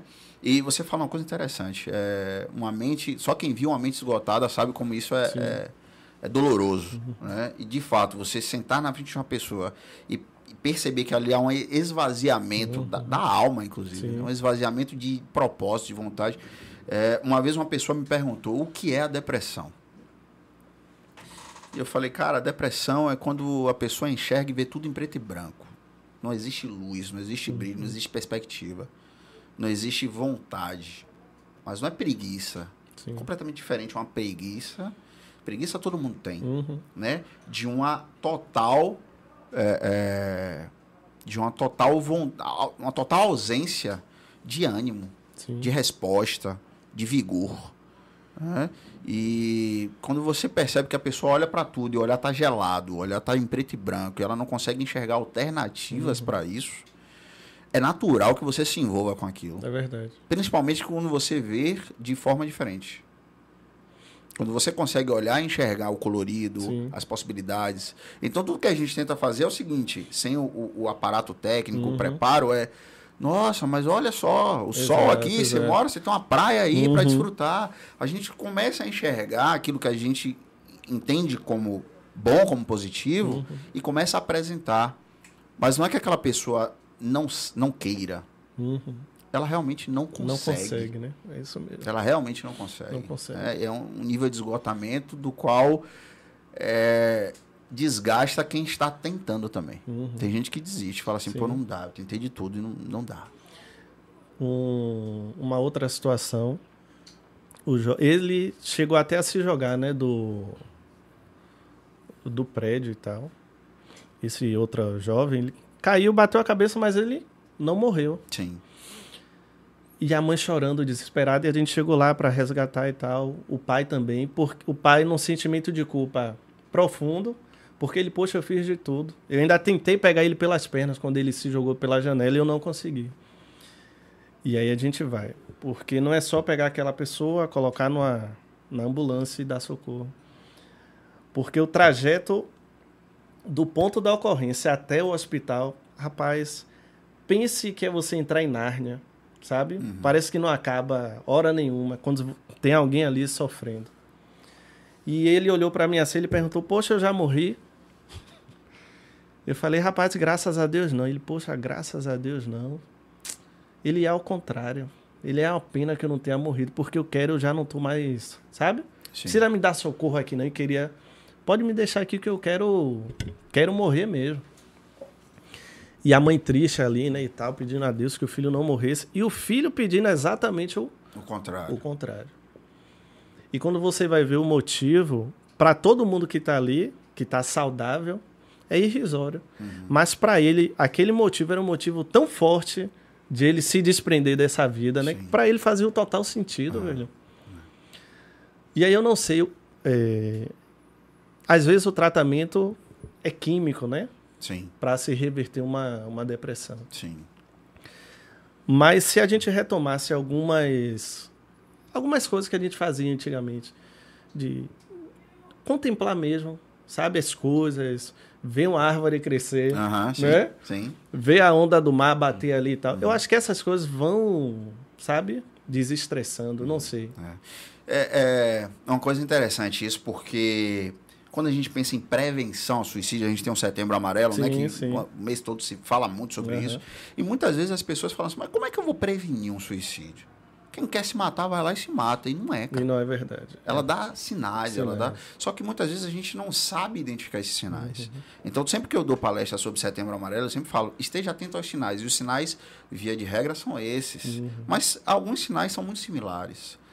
A ausência de perspectiva é um sinal muito simbólico de uma depressão e que pode levar a uma ideação suicida. Sim. A ausência de perspectiva. Eu não consigo enxergar alternativa tudo que eu falo, ah, mas veja bem, isso não, isso uhum. não vai. E claro, isso de forma continuada, Sim. né? Aquela ruminação constante do você apresenta três soluções para a pessoa, ela te apresenta seis problemas, sabe? Aí você vai lá apresenta Sim. seis soluções, nove problemas. Então a pessoa está com a mente cauterizada. Ela não uhum. consegue pensar fora do problema. É sempre o problema, mas não é porque ela é o problemático, né? Ela ausência de, isso uhum. pode ter sim uma repercussão química, é, neurológica, Como pode ter também uma questão muito comportamental, a forma como ela foi criada, ambiental, que deságua no comportamento. Né? Como é que ela foi criada? Ela foi criada com é, cerceamento de opinião, ela foi criada com ausência de contato com possibilidades. Né? Pô, essa pessoa sai, essa pessoa foi incentivada pelos seus pais, pelos seus tutores a ter aspirações na vida? Sim. Ou é aquela pessoa que fala assim, pô, eu, eu quero ser, é, sei lá, eu quero ser ator. Ah, esqueça isso, aí é só para quem uhum. tem dinheiro. Sim. Aí você quebra ali já um, um, embrião de um sonho. Pô, eu quero. Me lembro quando eu queria, inventei de querer tocar guitarra. Né? cheguei em casa e falei, eu quero aprender a tocar guitarra. Meu pai, legal, Sim. gostei. Meu pai sempre foi um cara muito incentivador, uhum. minha mãe também da mesma forma, né? E eu me lembro que um dado momento eu estava decidindo o que é que eu ia cursar e minha mãe falou assim, já que você é tão envolvido aí com música, por que você não faz música? Sim. E eu falei, pô, mãe, música não dá dinheiro. Uhum. Ela falou, não, mas se você gosta e tanto Faz e tal. que gosta. Mas em muitos lugares isso é o oposto, cara. Sim. Eu quero fazer música, não é uma coisa de vagabundo. Exatamente. Não vai dar dinheiro, você tem que fazer direito. Uhum. Experimenta aí uma família de médicos, o, o menino dizer que vai fazer publicidade e propaganda. É. É. Muitas vezes, não, não é uma regra, né? Sim. Os médicos que vão assistir aí, pelo amor de Deus. Né? não é uma regra, mas normalmente ele quer que o filho, né? Siga. É, é, ou melhor, não é exato, né? Uhum. Mas pode ser que aconteça, é uma tendência na, natural, inclusive. É, então, às vezes, o que é que eu posso fazer para prevenir esse pensamento suicida ou esse comportamento suicida ao longo do uhum. tempo? O que é que eu posso ir observando? Ao longo do tempo, né? Eu me lembro que uma época eu fazia MMA, tava numa academia e tal, praticando lá. Era todos os dias da semana, a gente ia e tal. E tinha um colega nosso lá que praticava também, que cometeu suicídio. Né? E no grupo do WhatsApp eu lembro até hoje quando falaram, ó, fulano cometeu suicídio. E é aquela comoção e uhum. tal. E quando a gente foi pro CT, e aí os dois comentários logo de cara que eu ouvi, ó, que cara mente fraca, hein, velho? Uhum. É isso mesmo. Ele tinha pego o, o a arma da esposa, que é policial militar, Sim. a esposa que era na época, né? E, e cometeu suicídio uhum. enquanto ela foi pro banho. Pô, que, que cara mente fraco, cara sem Deus, velho, tal, um cara com tudo na vida, um cara Sim. forte, podia estar tá trabalhando e tal. Mas ninguém viveu o que o cara tava uhum. vivendo, ninguém sabe, né? E, e aí depois, quando conversaram com a esposa dele, não, ele estava dando sinais e uhum. tal. Enfim, quem convive de perto, depois cai a ficha. Pô, aquele comportamento assim, assim. Mas a gente não é incentivado também a ir de encontro à dor. Eu sempre falo para os meus pacientes, para você estancar uma dor, você tem que apertar, tem que uhum. doer. Sim. Você só consegue parar uma dor quando você tem conf confronto com ela. Tem que ir, apertar um pouco mais. Espinha quando nasce no rosto. Exato. Pode esperar cair e tal, não sei o que, uhum. beleza. Pode. Mas é isso que você quer? Né? Quando a gente fala de, de sofrimento de fato. Né? É isso que você quer? Você quer esperar jogar para debaixo do tapete? Uhum. Porque se você for enfrentar e se você for criar recursos para lidar com isso, aí sim, você vai aprender como é que você passa pela dor e experimenta o paraíso. Sim. Né? É, só, é só dessa forma. E, e, e, os sinais são, vão sendo deixados num, num discurso, num comportamento na forma de se isolar, na forma de dizer que não gosta das coisas. Mas qual seria os sinais principais assim para o suicídio? É. É, os sinais mais iniciais, né? Sim. A gente vem lá com apatia social, não tem interesse pelas coisas. A principal é a anedonia. É, esse é, é, o, o crivo principal. Hum. A anedonia, a ausência de prazer. Para tudo. Para tudo. Por uma coisa que, pela faixa pela faixa de idade, a gente tem ali algumas, algumas habilidades, algumas é, é, atividades que geram mais prazer. Sim. Né? De 15 a 20 anos, de 20 a 30, algumas atividades ali são catalogadas como algo que gera mais prazer. Então a gente vai pela linha geral. Entendi. Né? A pessoa, não, pô, dependendo da faixa de idade, a pessoa não sente prazer em uma atividade ao ar livre. A pessoa não sente prazer em, relacionamentos interpessoais, uhum. em, em, estar com outras pessoas em curtir natureza, em fazer é, é, alguma atividade manual, em se envolver, em se desafiar. É muito comum que a partir dos 15 anos é, esse ímpeto por é, desafios esteja bem aflorado. Né? Eu quero verdade. praticar muita coisa, quero fazer muita coisa e tal. Essa vontade de, de crescer profissionalmente, de avançar. Então, quando você percebe esse rebaixamento e o discurso, ou a ausência do discurso, que também é um discurso, Sim. Né? Apareceu é verdade. uma antiga presidente que a gente teve agora. Mas... a Fica assim não, Lucas. A ausência do discurso, que também é um discurso, Sim. né? Que também fala muito. É verdade. É, e muitas vezes é, isso passa batido, como, ah, ele quer ficar aí, fica aí. Anedonia, ausência de prazer. não sinto prazer em nada, em nada. Ou, ou tudo que eu faço, é, foi, é, ok. Uhum. É, esperava mais. Mas você esperava o quê? Não sabe dizer. Uhum sabe? E aí você vem apatia, você vem dificuldade de relacionamento interpessoal, a pessoa que está sempre é, no meio de muitos muitos conflitos de relacionamento, uhum. a pessoa que não sabe gerir a própria emoção, que está quieta, de repente está um rompante, está muito... Uhum. Isso são sinais que a pessoa não, não está inserida no meio. E o que, por que, que o cara comete um suicídio? Porque ele olha ao redor e fala, não faz parte disso aqui. O que é que faz uma pessoa desejar um lugar que ela não conhece? A morte é um lugar desconhecido. É verdade. É ela olhar para o ambiente que ela está e não reconhecer, não saber onde é que ela está. Uhum. Eu não vejo. Eu não vou avançar profissionalmente porque eu olho para dentro e não vejo porque habilidades é, para ela já, é, já seria um tipo de morte. Para ela já é um tipo de morte, exatamente. Uhum. Então ela olha para o ambiente que ela está, não se reconhece, fala então vou embora daqui. Sim. Vou desejar o desconhecido porque o que eu conheço eu já não estou gostando. Uhum. Entende? E aí esses sinais eles, eles muitas vezes estão escancarados, só que a gente é que não sabe identificar sabe? E às uhum. vezes a pessoa também não é ensinada a falar. Sim. Quando a gente era moleque, a gente se metia na conversa de adulto. é que a gente ouvia. Tapa é, opa, sai daqui. Isso aqui é conversa de adulto. Sim. Né? E tudo bem, tinha sua serventia. Uhum. Mas depois não vinha a explicação de falar assim, ó, veja bem. Exato. Não é que eu não quero que você fale. Uhum. Então, se a criança cresce com esse pensamento de que ela deve ser calada, num lugar de autoridade, porque adulto é um lugar de autoridade, né? É uma figura As palavras que a gente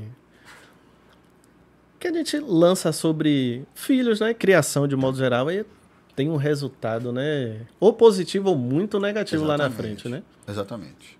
Que loucura. Isso, isso traz uma repercussão para a vida toda. Tem gente com 60 anos de idade conversando que fala assim: meu pai me disse isso uma, uma vez. Sim. Isso às vezes gera mágoa, às vezes gera angústia. Uhum. Né? Tem gente aí que tem relacionamento rompido com pai, com mãe, com irmão de coisas que aconteceram há anos. Verdade. E que ela às vezes só conta no consultório. Sim. Às vezes só conta no consultório. Uhum. Eu, eu atendi um paciente que uma vez ele me falou. Eu lembro exatamente quando foi que eu rompi o meu relacionamento com meu pai e com minha mãe. Uhum. E contou a situação, exatamente. Eu falei, e seus pais sabem disso? Não. Nunca Como contei. É que pode? Teria resolvido, te... poderia ter resolvido. Poderia ter resolvido. Não, mas nunca contei isso, mas eu, eu carrego essa mágoa até hoje. Uhum de uma situação específica que aconteceu. Entende? E talvez tenha o impacto de dizer assim, pô, não, mas eles nunca me deixaram falar. Sim. É? Ou então, não, eu não me senti à vontade porque isso não ia resolver. Uhum. De onde vem essa ausência de resolução? Né? Por que, que eu entendo que aquele cenário não vai resolver? Isso são crenças. Sim. Eu sou, eu vou crescendo acreditando que as coisas não vão resolver. E aí eu entro em colapso. É muito problema, viu? É, é muita coisa. O autoconhecimento, como você disse aí, a gente é necessário, viu? Sim. É necessário. O, o, acho que o autoconhecimento hoje é uma chave fundamental para a gente viver em sociedade. Porque as pessoas estão falando muito em empatia, Sim. muito falando em resiliência, em alguns jargões muito, é, muito populares Sim. hoje, né? Mas é, às vezes a pessoa fala muito em empatia, mas se cobra pra caramba. Uhum, é, é verdade. Eu, não, eu tenho que me colocar no lugar do outro, mas ela não se percebe, não sabe os seus limites, não sabe como é que ela vai lidar com algumas questões. Uhum. Então, tudo isso começa a soar muito contraditório. Por que, que eu estou falando só do outro, só do outro? E não estou me percebendo? Interessante. Né? Onde é que está essa eh, necessidade de fuga aí? De olhar só para fora, da empatia, do cuidado com o outro, do cuidado com a minha imagem profissional, porque a imagem profissional é o que as pessoas vão Sim. ver e vão reconhecer. Uhum. Mas o que é que tá lá dentro? O que é que repercute quando eu deito, quando eu tô sozinho? Qual é a repercussão? Muitas vezes eu não sei. Eu faço sempre um teste de autoconhecimento com alguns pacientes e com algumas pessoas que eu converso, que é o seguinte: é, me diga aí agora, de bate pronto, cinco habilidades que você tem, cinco competências, cinco coisas que você você reconhece em você que são uhum. boas. E normalmente as pessoas fazem assim. É, é, não sabe, né? Não sabem dizer. Sim. Ou então param na terceira. param na terceira, assim, dá uma Sim. parada assim. É, isso é um, um reflexo né, isso demonstra uma dificuldade de autoconhecimento. Eu não olho para dentro, eu não sei o que, é que eu tenho de bom. Interessante. Não sei dizer. Ou então eu tenho vergonha de dizer para não soar arrogante. Sim. Também tem isso. Uhum. Né? Mas aí você pergunta, então me diga o que, é que você precisa melhorar. Aí a pessoa começa a falar um monte de coisa. Porque o foco está no negativo. No negativo. né? A crença é o foco negativo. Isso é um indicador bem expressivo de pessoas que podem ter um pensamento é, adoecedor. né? Isso é, é, é um marcador bem Uhum. importante para a gente observar. Né? E tem gente que fica surpresa quando você aponta uma característica boa dela. É você já percebeu que você tem um poder de crítica bom por Uhum. isso? E se você dá um exemplo do dia, aquele dia aconteceu isso, isso, isso, a pessoa. É, nunca tinha pensado sobre isso. Verdade. Cara, se eu, se eu pudesse contar as vezes que eu já ouvi na clínica, eu nunca tinha pensado sobre isso. Meu amigo, se eu gasto um real só por todas Sim. as vezes que eu já ouvi, eu nunca tinha pensado sobre isso. Pô, acho que eu chegava aqui de, de Ferrari hoje. Que loucura, viu? e isso é autoconhecimento. Uhum. A mente é um. É algo poderoso, né? Aham. E você ter as chaves corretas para. Eu acho bonito a psicologia porque você tem que ter a chave correta para acessar. Eu não sei se você chega a acessar a mente, mas para uma pessoa chegar na frente de um desconhecido e se abrir, não é só porque ela tá passando por algo, sabe, muito estressante ou ruim. Uhum.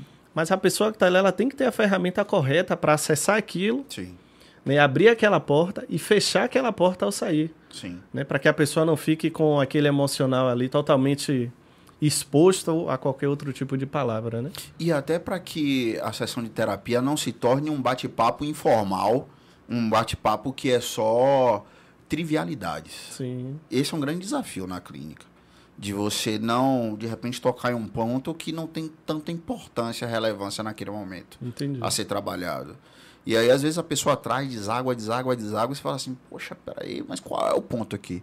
E dá para perceber quando é o ponto. Até o corporal da pessoa muda. Muda. Eu né? lembro uma vez eu tava atendendo um cara, ele tava meio de lado, assim, pra mim. Aí ele falou uma coisa, eu toquei num ponto, ele virou, assim. Eu falei, ah, peguei você. é agora. Sim. E aí fui ali. E era Uhum. o ponto, né?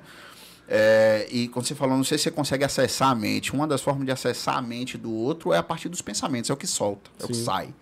Né? Então, me fale aí o que, é que você pensa sobre determinada situação. Como é que você se enxerga? Como é que você enxerga a sua relação? E aí ela começa a falar. Porque quando ela começa a falar de forma livre, esse é um dos grandes benefícios da. um dos grandes trunfos da psicanálise, que é a associação livre, o tal divã ali, quando a pessoa deita no divã Sim. E o, o terapeuta chega e fala assim, ó. Faz teu nome aí.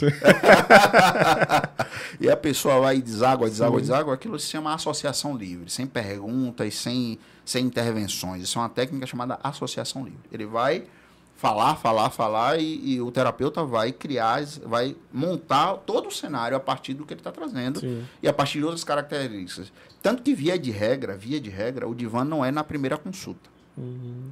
O divã leva um tempo para ser acessado. Sim. É depois de algum tipo de interação e aprofundamento. Aí o vem o divã. já tem que ter uma ideia, né? É, ele já tem que ter uma ideia. Uhum. Para a partir disso ele criar a associação livre. Entendi. Certo? É, e um dos grandes benefícios da associação livre é que quando você vai falando, você vai se permitindo, você deixa de ficar pensando no que é que eu vou falar tanto e vou desaguando. Sim. Eu tenho a oportunidade de, como é, um analista, olhar e perceber, ó, esse ponto aqui chama mais atenção, Uhum. esse ponto é importante. Né? Então, saber esse time de acessar o lugar adequado, Uhum. isso às vezes requer um certo jogo de cintura. De você estar ali, de você perceber, ó, essa entonação foi diferente quando ela falou de alguém. Sim. Esse fato aqui ela trouxe de uma forma diferente, isso foi mais pesado, Uhum. isso ela trouxe de forma mais leve. Então tudo isso vai fazendo com que você tenha uma ideia de como acessar o pensamento. Né? O, o que dentro da, da terapia cognitivo-comportamental a gente busca é acessar o pensamento. Existe algo lá chamado crença central. É como essa pessoa pensa o mundo. É como ela enxerga o mundo, ela no mundo, as situações, as respostas, tudo. Sim. Isso é uma crença central. Então, eu só consigo acessar o- a mente de uma pessoa a partir dos seus pensamentos. É onde os pensamentos moram, na mente. Né? Então, eu vou a partir disso, acessando e buscando é, entender como é que isso se reflete no seu comportamento. Né? E aí, como a gente falou sobre a questão do suicídio, por que, que o pensamento suicida é tão perigoso? Porque tudo que a gente faz é, é pensado, ainda que é brevemente. Né? Pô, tô, deu sede aqui, pô, vou pegar essa água uhum. aqui e tal. Eu tô me afastando aqui do microfone para não bater nele e tal. Tudo é pensado. O seu comportamento, ele é pensado. Existe a impulsividade, claro, uhum. né? mas a impulsividade vem de um pensamento Exatamente. que não encontra um controle de resposta e deságua num comportamento, uhum. certo? Mas é, é, necessário ter essa ideia de que o pensamento ele é perigoso porque ele leva ao comportamento, uhum. à ação. Sempre. Você falando assim, eu, eu fico lembrando, né? É, de algumas que, questões assim bíblicas. Sim. Que fala muito disso de você tomar cuidado com aquilo que você pensa, né? Exatamente. Cara, que. Ah. Que coisa doida, né? Ah. Coisa doida. E, e, o cuidado com a vigilância do pensamento é justamente um, um, um, comportamento preventivo, uhum. né? É, uma das coisas que a gente faz no, no processo terapêutico é a monitora, é monitoria dos pensamentos. Como é isso? Eu anoto lá o que é que eu penso. Uhum. Aí, pô, tô tratando uma pessoa com um transtorno de ansiedade generalizada. Aquela ansiedade que não é um foco específico. Eu não fico ansioso só quando eu estou no trabalho. Sim. Ansiedade de tudo e qualquer coisa. Esse transtorno de ansiedade generalizada, eu peço lá para o paciente catalogar o que é que ele pensa ao longo do dia. Uhum. Eu penso isso, minha reação corporal foi isso, foi essa, e o meu comportamento foi esse. E ela vai catalogando. Isso é uma forma de monitorar o seu pensamento. Porque aí depois de um tempo você começa a perceber, ó, Talvez isso seja um comportamento cíclico, um, uma reação cíclica. Talvez eu consiga, a partir de um comportamento X, é, amenizar aquele pensamento. Uhum. Talvez eu consiga criar uma estratégia específica para poder minimizar o impacto desse comportamento, desse Sim. pensamento. Né? E quando você vai monitorando os seus pensamentos, a tendência é que você se conheça mais. É verdade. É, essa é uma das Quando a gente fala autoconhecimento, você está se tornando um, jar uhum. um, jargão até banal, né? Sim. Autoconhecimento, autoconhecimento. Como que eu faço isso? Monitorando meus pensamentos, monitorando meus comportamentos, isso mesmo. monitorando minhas relações. E a nossa mente, ela tem uma tendência sempre à sabotagem. Exato. Pelo menos comigo. Nunca Sim. é para algo assim Tipo, tem coisas que vai acontecer, ou que quando acontece eu falo, pô, velho, eu já sei que aquilo vai me baquear. Uhum. Aí eu começo a processar aquele problema. Sim. Aí eu vou processando, processando. E a mente vai te sabotando, né? Sim. Rapaz, pense nisso não, que isso daí já era. Entendeu? É, é, é, porque também a gente tem uma tendência, o, o nosso cérebro funciona por modelação, modelos. Né? Então eu crio ali para poder facilitar o trabalho. Sim. Imagine que no, no, no, meu dia eu tenho zilhões de pensamentos e outros milhões de comportamentos. Uhum. Né? Então, se o cérebro tiver que processar cada um deles isoladamente, sem compartimentar, Sim. sem criar ali a, a é, o modelo, né? Pô, ele buga. Né? Então, a minha tendência é compartimentar as coisas. Eu vou compartimentando. E isso cria um modelo de é uma tentativa de calmaria. Pô, eu quero fazer o mais fácil, porque já está ali fixado. Sim. Por isso que é mais difícil você mudar uma rotina. É verdade. Porque não está na programação cerebral. Uhum. Ou de repente acordar 5 horas da manhã para praticar yoga. Pô, nunca fiz isso, o cérebro não está acostumado. Ele vai falar o quê? Fica aqui na cama, uhum. pô. Tá aqui, tá legal, tá beleza. não precisa isso não, dei de maluquice. vai de maluquice. Deita aí, é. fica aí. Sete horas você levanta, se arruma e vai pro seu trabalho. Sim. Né? Mas quando você rompe isso e cria uma programação, uma nova programação, aí o cérebro fala, ah, não, beleza, já me, uhum. agora eu já me... Entendi. Né? Já me, me acostumei com isso aqui, uhum. então vou reproduzir daqui para frente. E quando você não consegue romper isso, você é vencido pelo seu pensamento de sabotagem. Não é só com você não, boys. Uhum. Pode ficar tranquilo. e aí você é rompido com, com, isso, de falar assim, não, fica aqui, faz mais fácil. Uhum. Você já sabe, você já domina isso daqui. Para que você vai gastar mais energia com isso? Uhum. E muita gente não consegue romper isso. Serve para dieta, isso serve para mudança de comportamento dentro de uma relação. Tomar café sem açúcar. Tomar café sem açúcar. Inclusive, uhum. tem café aí, cara? a gente desenrola. É. Isso é muito difícil. Uhum. Né? Existem pessoas que trabalham com um tempo específico aí, há 15 dias, não tem nada que a literatura confirme que Sim. depois de 15 dias você muda um hábito. Não, uhum. é, não é dessa forma tão é, estática. Sim. Né? Existem algumas pesquisas que falam aí de 45 dias, é, outras acima de é, 50 dias, enfim. Uhum. É, nada também tão concreto. O, o, o, o lance é fundamental mesmo é que você consiga criar uma memória a partir disso. Sim. Né? Hoje a, gente fala da memória muscular para a uhum. pessoa que, né, que faz lá, pratica algum, algum tipo de Exato, atividade. Que, por mais que você fique um tempo sem fazer, quando você volta, a memória meio uhum. que muscular, ela compensa é isso, né? Resgata. E quando você deixa de munir os seus pensamentos, o seu cérebro com memórias, você cria aí uma mente mais envelhecida, Uhum. Porque a sua mente vai acessar só o que já existe. Sim. Ela não vai se preocupar com novas repercussões, uhum. com novas criações. Então ela vai buscar lá a sua memória da infância. Aí você fica um velho falando assim: ah, quando eu tinha 10 anos de idade, eu brincava de cuscuz. É o velho ranzido. É, o né? velho ranzido. Mas ele não criou novas memórias, Sim. né?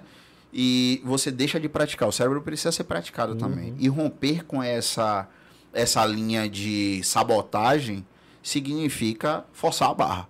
Você só cria um novo hábito forçando a é barra. Verdade. Se não forçar a barra, não cria. Uhum. Tem jeito. Quando você era guri lá que sua mãe queria que você escovasse os dentes, você saía pela casa correndo, gritando, chorando, Sim. não queria. Hoje Sim. você faz no automático já. É verdade. É, então. Às vezes. Às vezes. Tem dias às que não dá é, também, né, boy? É só deitar e dormir. Né? Misericórdia. Né? o Davi, a sensação que eu tenho é de que a gente não conversou sobre quase absolutamente nada. Sabe que ficou muita coisa Sim. de fora assim, mas que conversa, velho. Eu gosto de toda vez que eu tô conversando sobre coisas assim, sabe? Uhum.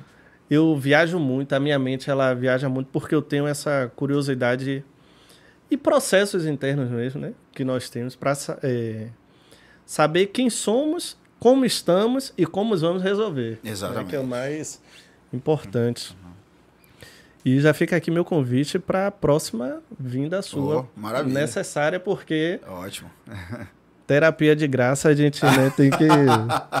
não pode perder. Show! Tô, pô, aceito sim, com certeza. Como eu falei, além do formato ser algo que me encanta muito, sim. procuro sempre assistir um podcast, uhum. alguma coisa, ou só escutar também. É, é algo que para mim é uma oportunidade de é, tornar a psicologia mais acessível. Sim. Ainda que eu não tenha um público tão extenso uhum. que me acompanhe e tal, mas alguém pode de repente chegar lá, acessar e falar: pô, esse cara trouxe algumas informações importantes, relevantes. Uhum. É, e contribuir. Eu sempre penso no que é que eu posso devolver para a sociedade com a minha prática profissional. A, psicologia, infelizmente, ainda é uma prática muito elitista. É verdade. Por mais que a gente ainda é, é, é tenha, já tenha avançado bastante uhum. com isso, hoje, como a gente falou, né? É, anteriormente, sobre as pessoas serem utilizaram até como um sinal de status. É verdade. Eu faço terapia. Meu terapeuta. Meu terapeuta. é, virou até piada de internet hoje em dia. Não, tem que marcar psicólogo gente e uhum. tal. É, isso é bom por um lado, você é, familiariza o processo de terapia, Sim. normaliza, mas ainda é uma profissão elitista. Uhum. Né? E isso eu, eu, vejo que tem um impacto também, uma responsabilidade também por parte dos profissionais, que muitas vezes criam aquela redoma de falar assim, não, a mente humana é um, é uma situação assim que. Né? manter a mística, é, né? Manter uma mística assim em torno de uma situação, mas vamos lá, vamos falar sobre isso de forma sim. aberta. Uhum. Vamos falar sobre, sobre suicídio, sim. sim. Vamos falar sobre ansiedade, sobre depressão. Vamos sim tocar na ferida. Né? É importante trazer isso para o âmbito é, social, para o âmbito familiar. Sim. Né? Isso é o processo de psicoeducação, inclusive. Você falou assim, abordou temas assim que são do dia a dia assim, que se a gente não parar para observar, ele é muito, que a mente é um processo sutil também, né? Sim.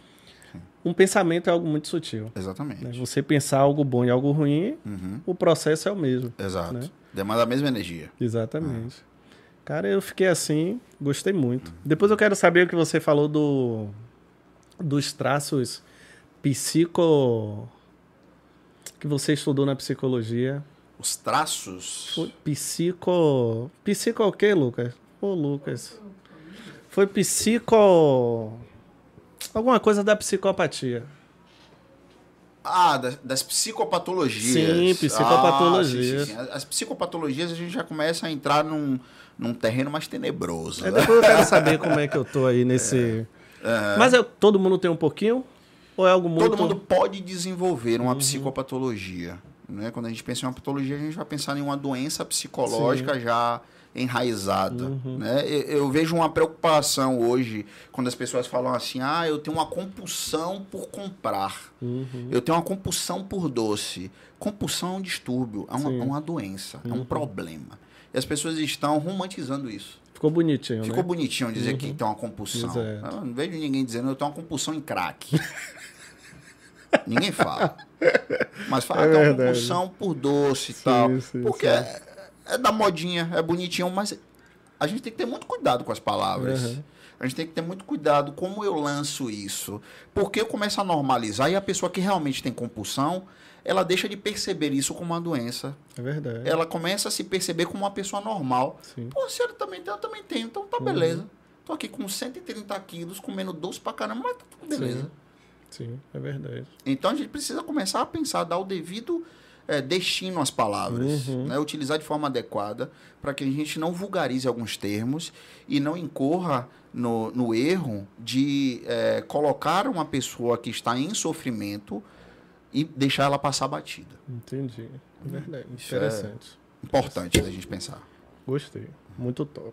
Uhum. pensando aí que quando a gente voltar de novo, a gente vai ter que conversar umas coisas bem legaisinhas. Assim Maravilha. Assim Vamos sim. De verdade, falando Com certeza. Mesmo. Com certeza. Eu tô disponível aí para quando vier o convite. Massa. Fala aí, bonitão, das suas redes sociais, onde é que o pessoal pode te encontrar, falar com você, quiser marcar aí uma, uma terapia, viu, Lucas? Opa. E aí, Lucão? Vamos lá. Vamos nessa. Bom, eu tô lá no Instagram depois de muito muito custo. nunca, nunca tive muita afinidade com rede social, uhum. mas tô lá com arroba Ferreira. É, tem lá minhas primas, Estelaram, um abraço aí para vocês, que gerenciam as redes sociais Sim. lá, cuidam, porque eu mesmo não tenho muita paciência. Mando para elas, elas cuidam de tudo lá. Sim. E basicamente, cara, eu tô lá na, na no Instagram. Né? Não, não tenho um grande aporte de redes uhum. sociais. Lá, para quem quiser interagir, quem quiser me convidar para uma palestra, para um bate-papo, quem quiser passar pelo processo de psicoterapia, pode entrar em contato diretamente lá pelo Instagram também. Né? E, e vai ser muito bem recebido, com certeza, e a gente vai conseguir é, desenvolver aí uma conversa sobre qualquer situação que seja que eu consiga. eu boto fé, eu boto fé. Meu povo, tô aqui já, Lucas. Bom. Então, meu povo, é isso. Eu amei simplesmente esse, esse bate-papo. Eu gosto da, dessas questões, como eu falei, né? E conversar com um amigo é sempre bom. É pena que ele não pode ser meu, é, meu terapeuta. Dizem que não pode, né? É. Eticamente. Não, eticamente não é recomendado. Exato. Eu vou falar dos parentes, aí vai, vai pegar ruim pra caramba. Pois é. Mas obrigado aí por você que chegou até aqui, tem acompanhado né, nosso bate-papo. Um beijo e depois tem mais. Tamo junto. Valeu, gente. Obrigado.